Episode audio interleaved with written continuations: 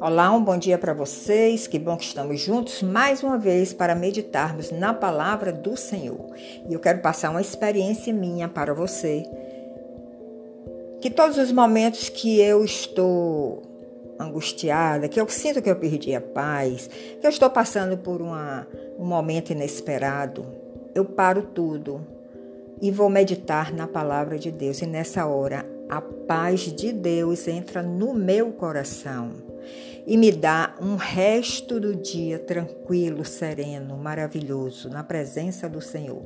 Você pode fazer isso também quando você estiver nesses momentos, porque essa vida que nós vivemos aqui sempre está nos trazendo momentos, muitas vezes de angústia, de dúvida, de desespero, de inquietação. Mas quando nós meditamos na palavra de Deus, essa paz de Deus entra no nosso íntimo e nos restaura e nos dá uma nova visão. Então vamos meditar hoje um pouco na carta do apóstolo Paulo aos Filipenses, capítulo 4. O apóstolo Paulo, várias vezes, depois que ele foi chamado a ser apóstolo, e ele recebeu esse ministério, e ele foi crescendo na sua caminhada com Cristo. Ele declara que ele se tornou prisioneiro de Cristo. Ou seja, ele deixou tudo, todas as suas metas, todo o seu conhecimento que ele recebeu antes da sua conversão ele deixou no sentido de ele experimentar uma nova visão na sua caminhada com Jesus no momento que ele foi derrubado do cavalo, que as suas metas começaram a ser vistas de outra maneira, de outra forma, com outro sentido. Tudo que ele aprendeu aos pés de Gamaliel, o maior rabino da sua época, que lhe ensinou as leis, a Torá, e que ele era muito fiel em cumpri-las.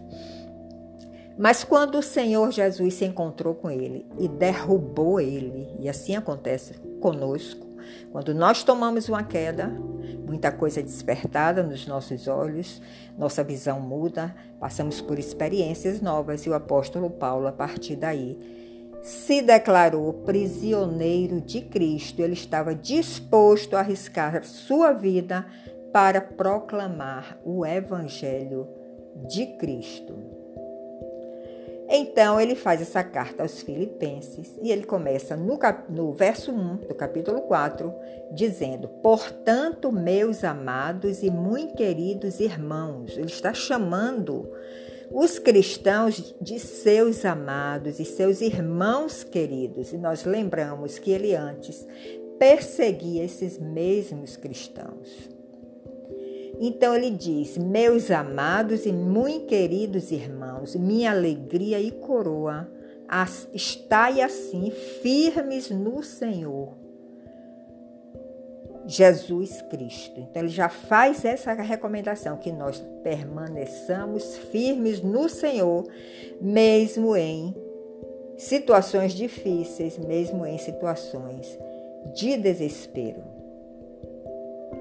E ele sempre pedia na sua caminhada, ele tinha colaboradores, ele tinha pessoas que o ajudavam nessa caminhada, nessa nesse ministério que ele recebeu do Senhor e ele tinha muitos colaboradores. Ele sempre pedia as orações daqueles outros por aqueles colaboradores que estavam naquele momento, naquela batalha, que estavam naquele momento, naquela missão para levar o evangelho de Cristo aos gentios.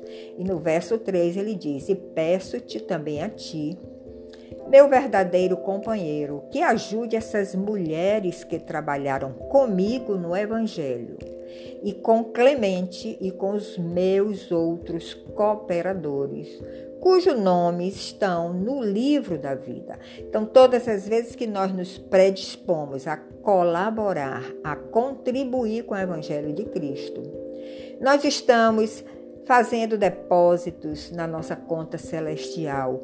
Os nossos nomes estão fazendo parte do livro da vida. E no verso 4 ele diz: Regozijai-vos sempre no Senhor. Outra vez digo, regozijai-vos. Ou seja, o apóstolo Paulo passou por muitas situações difíceis, por muita perseguição, por muito açoite, ele teve que fugir muitas vezes para não ser morto. Mas ele sempre nos dá essa recomendação. Não importa a situação que você esteja vivendo, se regozije sempre no Senhor. Se alegre sempre no Senhor, porque você está fazendo, fazendo um trabalho para um Deus poderoso que você será recompensado da melhor forma que você nem imagina. Porque o Senhor sempre está perto daqueles que estão se entregando pelo seu evangelho. E no verso 6, o apóstolo Paulo, já fruto mesmo da sua caminhada, já fruto das experiências das experiências que ele estava vivendo com o Senhor, ele diz: Não estejais inquietos por coisa alguma. Antes as vossas petições sejam em tudo conhecidas diante de Deus pela oração e pela súplica, sempre com ações de graças. Ou seja, sempre agradeça a Deus por tudo que você está passando, por tudo que você está vivendo, por tudo que você conseguiu e também por tudo que você não conseguiu. E se alguma coisa está inquietando o seu coração, leve as suas petições diante de Deus através da oração e da súplica. Esse é o carro-chefe que leva as nossas orações, as nossas súplicas ao nosso Deus, para que Ele, com a sua misericórdia, nos atenda segundo o seu propósito divino. Então, a oração e a súplica, sempre com ações de graça, é outro ponto importante. Sempre agradecidos no seu coração, não importa o que você esteja passando. Não leve a sua súplica nem a sua oração a Deus com murmuração. Leve a sua súplica e a sua oração a Deus com ações de graça. E no verso 7, o apóstolo Paulo diz: E a paz de Deus, que excede todo o entendimento, guardará os vossos corações e os vossos pensamentos em Cristo Jesus. Pare para entender um pouco mais esse verso 7 do capítulo 4 de Filipenses. Ele diz que, mesmo você estando numa situação muito complicada, uma situação tenebrosa. Deixe que a paz de Deus invada o seu coração. Se você tem uma atitude de ações de graças, dando graça por tudo, dando graças por tudo, se você, você está levando as suas petições através da oração e da súplica, a paz de Deus vai entrar no seu coração. E essa paz de Deus excede todo o nosso entendimento. Você nem consegue entender por que você está sentindo tanta paz. O outro que está ali observando, que está acompanhando toda a sua história, que está vendo aquela paz de Deus no seu coração, ele também não vai conseguir entender como você, numa situação tão difícil, consegue ter tanta paz. Mas é o que o apóstolo Paulo disse e é o que o apóstolo Paulo viveu. A paz de Deus excede nosso entendimento, todo o nosso entendimento, e Ele guarda o nosso coração para que nós não pequemos. Ele guarda os nossos pensamentos para que nós não pequemos contra Deus. E no verso 8, o apóstolo Paulo nos dá mais uma recomendação. Quanto ao, ao mais irmãos, serviu para os irmãos daquela época, ele nem sabia que ia servir para nós, para a igreja de hoje. Mas ele diz: tudo que é verdadeiro, tudo que é honesto, tudo que é justo, tudo que é puro, tudo que é amável, tudo que é de boa fama, se há alguma virtude e se há algum louvor, nisso pensai. Ou seja, ele está dirigindo o pensamento daqueles irmãos para esse contexto. Nós devemos pensar sempre em tudo que é honesto, em tudo que é justo, em tudo que é puro, em tudo que é amável, em tudo que é de boa fama. E nós devemos encher a nossa mente com tudo que é